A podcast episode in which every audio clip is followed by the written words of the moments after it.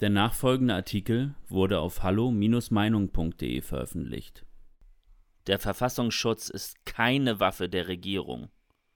Von Niklas Lotz. In Klammern Never Forget Nicky. Sobald sich in Deutschland nennenswerter demokratischer Widerstand gegen die etablierte Politik bildet, rufen führende Regierungspolitiker nach dem Verfassungsschutz. Statt die Verfassung soll dann plötzlich die Macht der etablierten Parteien vor politischer Konkurrenz geschützt werden. Ein absolut unheilbarer Zustand, der einen demokratischen Wettbewerb unmöglich macht. Wer aufmerksam Politik und Medien verfolgt, wird wohl kaum überlesen können, wie Politiker der Regierung gegen die Corona-Proteste und vor allem gegen die Großdemonstrationen in ganz Deutschland schießen. Markus Söder setzte dem Ganzen erst kürzlich die Krone auf als er den Verfassungsschutz aufforderte, Querdenken doch bitte schnell zu beobachten. Unweigerlich fühlt man sich an einen König erinnert, der die Palastwache schickt, um Aufstände niederschlagen zu lassen. Dass ein Parteipolitiker einer Behörde direkte Anweisungen gibt, ist in einem Rechtsstaat sowieso absolut indiskutabel. Leider ist ein Markus Söder damit aber mit so einem Verhalten nicht allein. Gerade Politiker der Regierungsparteien scheinen zu denken, dass sie den Verfassungsschutz als Waffe zur Verfügung hätten, um ihre Regierung zu verteidigen. Dass der Verfassungsschutz regierende Parteien genauso kritisch beäugen muss wie Oppositionsparteien, scheint hier vollkommen ausgeblendet zu werden. Saskia Esken von der SPD forderte nun eine schärfere Überwachung der AfD durch den Verfassungsschutz. Andere Parteikollegen von ihr gingen weiter und forderten gar ein Verbot. Dass mitten in Deutschland ernsthaft darüber diskutiert wird, ob man die größte Oppositionspartei im Bundestag einfach mal so verbieten könnte, wirkt fast schon surreal. So dreist ist diese Forderung. Eine Partei, die von Millionen Menschen in Deutschland gewählt wird, repräsentiert ergo einen sehr großen Teil der Bevölkerung. Was ist die repräsentative Demokratie bitte noch wert? Wenn man gewissen Gruppen das Recht nimmt, ihre Vertreter selbst zu bestimmen.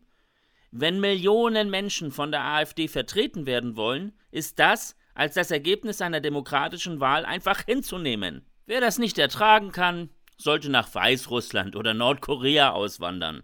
Dort muss man sich nicht mit einer unliebsamen Opposition rumärgern.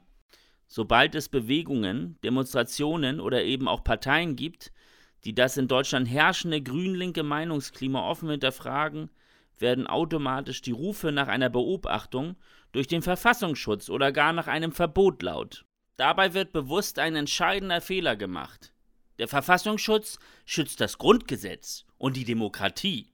Er schützt aber nicht parteipolitische Ideologien. Genau das wird aber von ihm verlangt, dass er sich wie ein Hund auf den politischen Gegner hetzen lässt. Linke Kräfte in diesem Land haben wirklich eine gewaltige Angst davor, dass die Demokratie genutzt wird, um gesellschaftliche nicht linke Veränderung zu erreichen. Sie können es nicht ertragen, wenn die Menschen sich mehrheitlich für einen anderen Weg als ihre Ideologie entscheiden. Deshalb muss die Möglichkeit der freien Wahl halt einfach schon von vornherein eingeschränkt werden. Wenn keine AfD mehr auf dem Wahlzettel steht, gewinnt ja schließlich automatisch links oder grün. So die Logik dahinter. Dass diese Denkweise die Denkweise einer Diktatur ist, scheint diesen Menschen egal zu sein. Hans-Georg Maaßen wollte die AfD beispielsweise nicht vom Verfassungsschutz beobachten lassen. Auch er wies darauf hin, dass der Verfassungsschutz nicht dazu genutzt werden dürfe, die politische Konkurrenz loszuwerden. Wenig später sorgte die Merkel-Regierung für den Rauswurf Maaßens. An seine Stelle wurde jemand gesetzt, der willig ist, Befehle zu befolgen. Komischerweise war eine teilweise Beobachtung der AfD dann sofort möglich, fast schon, als wäre die Bereitschaft dazu ein Kriterium gewesen, um Maaßens Stelle zu bekommen. Das Volk macht den Fehler, die Skrupellosigkeit und Dreistigkeit der herrschenden Regierung zu unterschätzen dass diese sogar den Verfassungsschutz instrumentalisieren würde, um an der Macht zu bleiben, scheint vielen dann doch zu weit hergeholt. Fängt man aber einmal an, auch in Erwägung zu ziehen, dass die herrschenden Politiker nicht zwingend ein Gewissen oder eine Moral haben müssen, beginnt vieles Sinn zu machen. Macht raubt sehr oft die Sinne und zieht vor allem auch Menschen an, die allgemein nicht sozial eingestellt sind.